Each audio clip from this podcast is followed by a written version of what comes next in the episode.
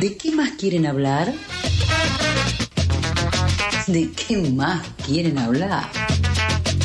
¿De qué más quieren hablar? La columna de Chicas Poderosas Argentina.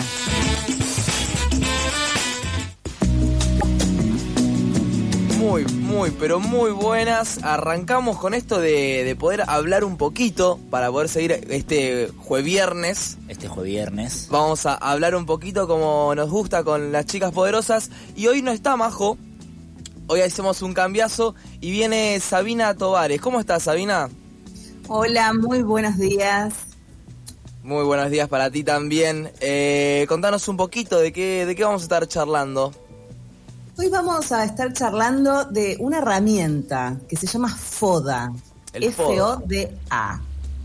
La FODA, ¿saben lo que es? Yo lo conozco, sí, de comercialización, marketing. Ah, pues mira, claro. Bueno, para el que no lo conoce, es una herramienta que se usa en general en ámbitos laborales para determinar lo que dicen sus iniciales. ¿Cuáles son tus fortalezas o las fortalezas del negocio? Las oportunidades, las debilidades y las amenazas. ¿sí? Es una herramienta muy versátil, la usa mucho en, en, ámbitos laborales, se usa para proyectos, pero como yo me especializo en desarrollo personal y en terapias complementarias, la uso para algo que es un poquito más raro, que es para autoconocimiento. Sí, eh, la primera vez que me enseñaron FODA, me hicieron hacer un FODA de mi persona. Perfecto. Es que es lo más importante, ¿no? Conocerse uno y después de ahí viene todo lo demás. Así que bueno, hoy les voy a hablar un poquito de eso. Me encanta. Yo me voy a adelantar y voy a decir, voy a tomarme, voy a romper el hielo acá, porque acabas de decir de esto de FODA, fortalezas. Eh, increíble la voz que tenés para hacer radio. Claramente voy a decir que es una de tus fortalezas. Ay, muchísimas gracias. Voy a, voy a romper el hielo. Me encantó, me Voy encantó, me hielo. encantó. Fuiste hielo. con picador ahí a No, me- descontracturar. A mí también, chicos, me viene bien porque yo no soy madrugadora, esa no sería mi fortaleza es- y estoy acá por ustedes. Me encanta. Por espectacular. la, por la Eh, gran Majo y por ustedes. Es eh, una gran forma de empezar a despertarse temprano, radio. A mí me pasó cuando me dijeron que te- arrancábamos el año y me dijeron que teníamos que empezar a despertarnos para venir acá a las 8 o 9. Y medio como que el mundo se me vino un poquito abajo y después te acostumbras, así que no te preocupes. Claro, pero los oyentes los escuchamos de la cama, chicos, no nos levantamos. Sí, lo no es lo mismo escucharlos, estar ahí, que ahora venir a poner el cuerpo. Esa es una de mis debilidades que acabo de confesar. Me encanta. Me gusta escucharlos de la cama y no levantarme. Bueno, hoy estoy de pie para seguir hablando de esta herramienta fabulosa con la intención de que les sirva a nuestros oyentes, ¿no? Me encanta. Entonces, ¿en qué me voy a enfocar? En una sola letra. Tiene, tiene una lógica esto, ¿eh? Me voy a enfocar en la F de fortaleza. ¿Por qué quiero hacer esto? Porque estamos en una sociedad, no sé si les pasa esto, quizás es mi generación, yo soy un poco más grande que ustedes, donde nos orientamos a ver lo que falta, ¿no? Hay un niño en el colegio que es un músico excelso, pero le va mal en matemáticas, ¿no? En general, las personas no somos buenas en todo. ¿Y qué hacen con ese chico los padres, los maestros, el colegio? Le ponen un profe de matemáticas. Claro. Claro. Lo obligan a estar más horas haciendo matemática, ejercicios de matemática.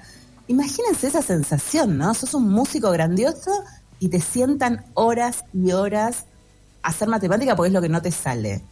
Sí, e igual me hace pensar, vos lo acabas de hablar quizás en términos de generación, también tiene que ver con una sociedad que claramente y lamentablemente hoy quizás jerarquiza determinadas actividades a otras, entonces probablemente a ese niño, niña, niñe le digan vamos a ir a clases de matemática porque quizás es más importante que hacer música, porque el- la sociedad y el mercado a esa edad por lo menos valoriza mucho más la matemática que la música, y vos lo habías hablado en términos de generación, también tiene que haber una- un modelo de sociedad y un sistema de qué cosas van ordenando las actividades de la gente. Sí, completamente. Igual ahora, por ejemplo, hay escuelas en las cuales eh, se guían los, los las enseñanzas a través de cuáles son tus intereses Ha y ido cuáles cambiando. son tus... Sí, o sea, mucho, en el tiempo ha, ha ido cambiando mucho, pero hay una realidad de que matemática la vas a tener que aprobar. No te queda Punto, otra. no te quepa la menor duda. Eh, pero es verdad esta cuestión, por ejemplo, de, eh, de fijarnos en lo que nos falta, mucho eh, también en, en lo que es los deseos, ¿no? Como que uno está es- esa sensación en la que uno quiere algo, quiere algo, quiere algo, lo consigue, consigue una satisfacción momentánea, Efímera. efímera y después, pumba, ya está viendo qué es lo que le falta buscando esa, esa otra cosa. Entonces, como siempre, buscando eso que nos falta y no mirar, por ejemplo, para adentro y decir, bueno, no tengo esto, pero, epa, tengo estas cosas que también están buenas. Sí, sí, todas las miradas eh, apuntan casi a lo mismo, ¿no? Digamos, esto, eh, eh, este, este dato eh, excelente de que se prioriza más la matemática, por ejemplo, que el arte, lamentablemente la mayoría de, las escuelas o eh, ámbitos sigue pasando. Después está la otra cosa de que no importa si es matemática o no, pero vamos a ver qué tenés bajo, ¿sí? Si fuera una cuestión de notas, Hmm. bueno, vamos a apuntar a las que tenés mal. Entonces, enfocamos ese tiempo en buscar, en resolver, en mejorar lo que está mal y no en fomentar lo que me sale bien. Entonces es como una vida muy frustrante. O sea, yo quiero hacer música o quiero escribir porque soy buenísima en letras y me pones a estudiar química, me pones a hacer cocina. Eso nunca me pongan a hacer, chicos. Si se quieren Cocina. llevar conmigo, no me manden a cocinar nunca. Puro delivery. Soy, Otra ti- soy tu debilidad. team. Bueno, yo diría que esa es una de mis fortalezas. Me Bien. gusta, me gusta mucho cocinar, me gusta Excelente. mucho cocinar. eh, nada, y acá viviendo solo le he agarrado la mano. Le he agarrado la mano. Aparte, me gusta cocinar, me gusta comer bien, me gusta darme mi tiempo para cocinar. Y por supuesto, me gusta también invitar a gente a cocinar y cocinar yo. Como no, dejá, yo cocino. Vos sentate y charlame, dame mate y yo cocino. No, me encanta. Ay, no, te reimagino en una, en, eh, cocinando ahora. Sí, sí, sí. Y aparte, me cuesta mucho no meterme si veo a gente cocinando. Así que voy a decir que esa es una de mis fortalezas. Me Uy, encanta. vas a ser mi nuevo mejor amigo. Yo te voy a invitar, voy a decir, vamos a cocinar y me voy a correr. ¿viste? Así. Esa, vamos a cocinar, yo te, te, te doy el matecito, te sirvo la birra y vos dale que dale. Qué maravilloso. Bueno, a ver, eh, eso es lo que está bueno de los equipos, ¿no? Digo, salgamos de esta locura de querer hacer todo bien todos y de enseñarle a las generaciones que están abajo eso y hagamos equipo. Si vos sos Mm. buena cocinando y yo lo odio, listo, ya sabemos quién cocina. Lo hacemos más fácil. Eh, Tiene que ver con eso, apuntar a nuestras fortalezas, apuntar a qué es lo mejor de nosotros. Y ya que están, vayan haciendo la lista de cuáles son sus fortalezas, porque es súper importante conocerse. Hmm. Entonces, si nos orientamos a las fortalezas, vamos a tener una vida más satisfactoria, más linda. ¿sí? Va a ser menos costoso, menos frustrante, estar mucho tiempo en eso que no me gusta. Y les tiro un ejemplo. Por ejemplo, una fortaleza es la gratitud. ¿Sí? Es algo que está re bien visto. Sí. Si yo no soy agradecida, porque no tengo esa fortaleza, chicos, no soy mala, simplemente no me sale, no tengo esa sensación interna, pero sí tengo una fortaleza que está súper alta, que es el humor. Quizás puedo compensar. Ok. ¿Cómo, dirán? ¿Qué? Ah, está loca. Se me está ocurriendo un ejemplo igual, pero terminá y después veo si lo traigo acá a la Bien, mesa. Dale. Por ejemplo, me traen un regalo en el trabajo por un buen desempeño de algo específico. ¿Sí? Me sorprenden con un regalo físico. Me lo entregan. Y a mí no me sale decir gracias porque no tengo esa fortaleza establecida en mí. Entonces le digo un chiste, eh, pero mi cumpleaños ya pasó. Hmm. La persona sonríe, estamos todos bien, ¿sí? Podemos salvar la situación con lo que sí me sale bien. Ok. Ok, ok. ¿Y entra tu ejemplo o no entra? Y me- entra, ah, ahora- pará, ahora lo voy a- ahora lo voy a decir. centro, por favor. Ahora lo voy a decir. Eh, Dale. es, una, es una anécdota de hace un par de años de un amigo de la infancia, de la secundaria, que aparte era de un grupo de amigos, ellos eran primos. La lamentable situación de encontrarnos en el fallecimiento de la abuela. Oh, y... No, arrancó mal. No, no, no, no, no. Y estábamos todos en esa situación de ir justamente al velorio. Encima de la abuela, una persona muy reconocida en el pueblo, un velorio totalmente masivo, masivo el velorio, una persona muy querida en el pueblo de muchos años. Y Masivo, Pato, masivo, me decís, yo estoy, em, ¿sabés lo que se me viene a la Ah, cabeza? son me 200 apareció. Mercedes Sosa en el Congreso. No, no, no, no, no, no. Después no, me aparece Maradona. wow. Xavi, yo soy, yo soy de Calafate masivo a nivel Calafate. Entonces, Son Calafate- 50 Ah, personas. Calafate en ese momento tenía 20.000 Ya- personas y en el velorio había, no sé, 400, 500 personas. Es un montón. Mucha gente. Un montón. Es un montón de gente. Y, y todo el pueblo llorando. no tengo ni 500 seguidores. Parezco un meme, chicos. Es Eh, un montón, es un montón. Bueno, resultado, Pato en el medio del velorio haciendo chistes. No. Una persona, una persona muy graciosa y que su manera de reaccionar fue hacer chistes. Y en un momento vino un familiar mayor y le dijo, che, cortale un toque.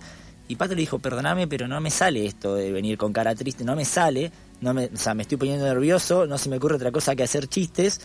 Y para nosotros que lo conocíamos, es como, Pato está haciendo Pato, ninguno, o sea, nosotros ninguno se va a enojar, está haciendo él. Porque Sí. es así él. Y era una de sus fortalezas, es una persona muy graciosa, pero que justo en ese momento nos pasó que yo era como, bueno, sí, Pato, sos vos, yo me voy a reír un poco, me sacás de esta situación descontracturanza, me descontracturás un poco de este clima.